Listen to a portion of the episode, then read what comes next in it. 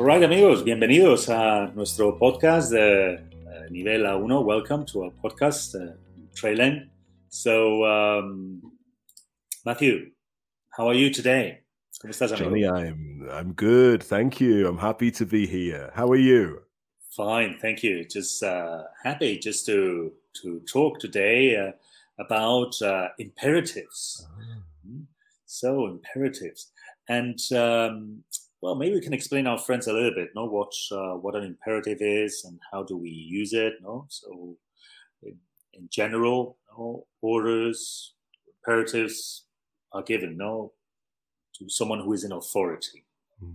uh, over another person, or, or, maybe just in a situation that we need a quick action, know, mm. just to do to do something uh, uh, quickly. You know? And um, it, it's it's similar in, in, in Spanish. ¿eh? El imperativo funciona exactamente igual en español. Personas que están bajo autoridad ¿eh? o cuando queremos que algo se haga de forma rápida o utilizamos igual el, el imperativo. Good. So, but uh, we want to share with our friends real life situations, no? When where we can use uh, imperatives. So, I don't know, Matthew, can you help us um, with this? Just what could be the first scenario? Uh, so often you hear imperatives at work. Um, you said, Johnny, they maybe used to convey information quickly. So perhaps at work, uh, our boss says, uh, do this, or take this, or go there. So they are imperatives giving you information quickly that you need to you need to follow. Very good. Stefan. Stefan is good with imperatives, right? yes, uh... Always, always giving orders. so good. Then another area, no, that uh, imperatives are used is in education. We, we as teachers, no, sometimes we, we need to give orders, no, instructions to to the students, no. So uh, keep quiet, or, or things like uh, like this. No, so yeah, maybe just um, for, for, our friends, no, to to know. Usually, we don't use pronouns, no, with uh, with imperatives. No, we say you. Just so we straight, we use the imperative. Good. Okay, another another area where imperatives are used. Um, often they're used in sports, mm. Johnny, and so if you're in a team and the coach is training you, he he will shout imperatives. And like you said, they often are not with pronouns. So maybe you just hear someone saying run or pass yeah. or I don't know, other verbs like that that we use in sport. And often it's without please or thank you. Mm. So they're mm. quite it's quite a direct form of speaking. You're right. You're right. Then another area or another venue where we use imperatives is at home just uh, maybe our young learners, no, just uh, parents may give orders, no, to the children, maybe to to complete the homework, no. Haz los deberes. Just do do your homework. Okay. Cállate, niño. Cállate, niño. Imperative, no? Imperative. Good. All right, and finally, maybe another area uh, that uh, that imperatives are used.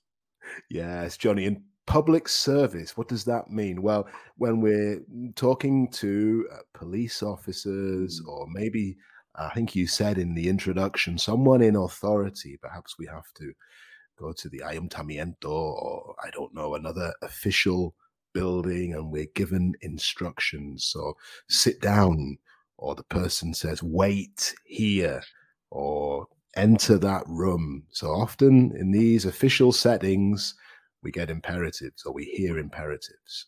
Very good. Very good. So, well, let's see now maybe an example. No, we, we can maybe use a role play. And I know our listeners love the, the role plays.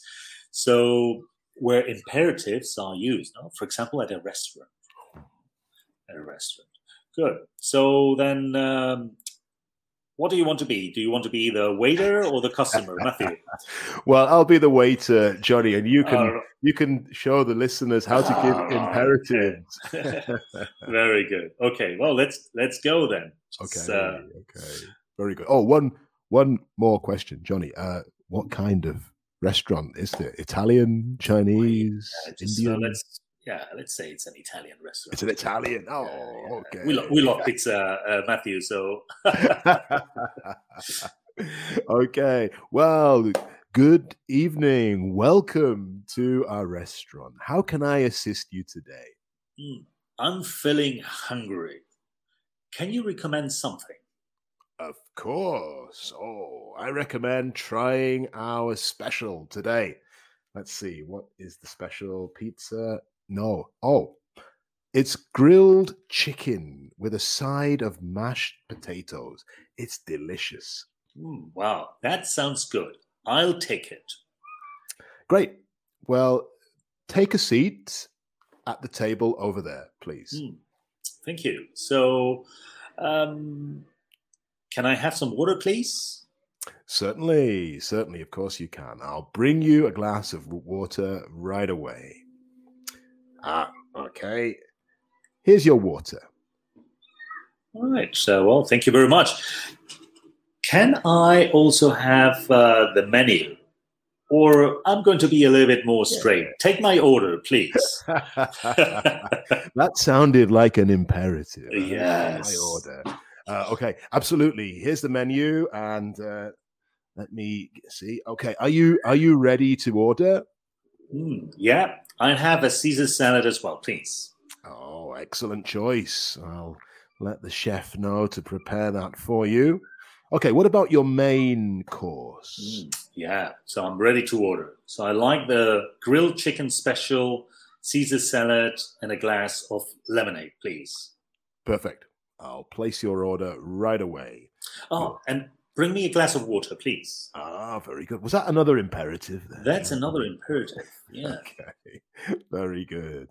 Okay, your order's ready. It's the grilled chicken special, Caesar salad, and a glass of lemonade. Hmm, all right. Uh, thank you very much. You're welcome. If you need anything else, just ask me. All right. Well, please bring me the check. Okay, of course. I'll bring it to you right away. Here's your But check. but before, don't forget to refill my drink, please. okay, no problem. Here's uh, some more lemonade. All right. Very good. Well, thank you very much. Goodbye. Goodbye. Did you pay? I don't remember you. no, no, no. This is uh. Okay. wow. All right. Well, that's uh, that was. Well, I uh, think Johnny, you were too polite. Uh, Yeah, Your imperatives were too polite. We Yeah, I- think I put in just two or three real imperatives. No, just uh, yeah, it's because usually we we want also to take, take teach manners to our listeners. No, but it's true. No, just uh, you have to be bien educados, no, in the That's- restaurant. That's right. No, It's good. Okay, well, we, we won't do a role play, but uh, but maybe another uh, area or context in which imperatives uh, can be given is, uh, for example, at school. No, we were talking uh, about teachers. No, so what, what expressions might just students listen from? Okay, Johnny. So there's many at school that you can hear. So the teacher may say, "Open your books, open your books," or during the class, especially if it's children, pay attention. Hmm, Pay attention. okay. Um, do your homework. Mhm. Do your homework. Or maybe nowadays, hey, put away your phone. Yeah, Put away right. your phone. Okay. And perhaps if you're doing a presentation, stand up. Stand up to do your presentation. Very good. Well, another area uh, can be an emergency situation. You know? So maybe there is an accident, and then just you tell someone call nine one one immediately. You know, whereas in Spain we would say llama al 112. No? Mm, Imperative. Okay. Uh, maybe if if uh, if uh, if we are just trying to help, we might receive an instruction like saying "stay calm and listen to my instructions." No? Maybe the doctor uh, just uh, tells us what to, to do. You know? Maybe the police or the firefighters they say move away from the area quickly. Uh, another imperative could be, "Hey, don't touch the broken glass." Mm. Um, or maybe if there is a fire, you know, just uh, maybe the the firefighter says, "Cover your mouth and nose with a cloth." Mm-hmm. Uh, so all those are uh, imperatives. There is no time to be polite, not just the no. instructions that need to be uh, uh clear, no, and mm-hmm. and direct. Yeah, good. Well, just uh, I don't know, Matthew. I think we did quite well with with imperatives, no, especially for for our A one le- learners. Yeah, what do you think? I think so. And if you have opportunity to practice it's great to to do that. They're very easy to make, as we said. No mm. pronoun, just the verb and maybe a preposition. You can, you can practice. Well, amigo, thank you very much for your help today. But finally, just if uh, si nuestros amigos quieren aprender inglés con nosotros, uh, ¿dónde tienen que ir, Matthew? Where do they have to go? Go to www.campus.trainlang.com. and there's lots of things you can you can do and see to help you improve your English. Eh, no os olvidéis que tenemos intensivos de verano, así que os esperamos. ¿eh? Okay, Matthew, thank you very much eh, for uh, your help today. And, thank you, uh, Johnny. I enjoyed you, that. See you see soon. you next time. Bye-bye. Bye.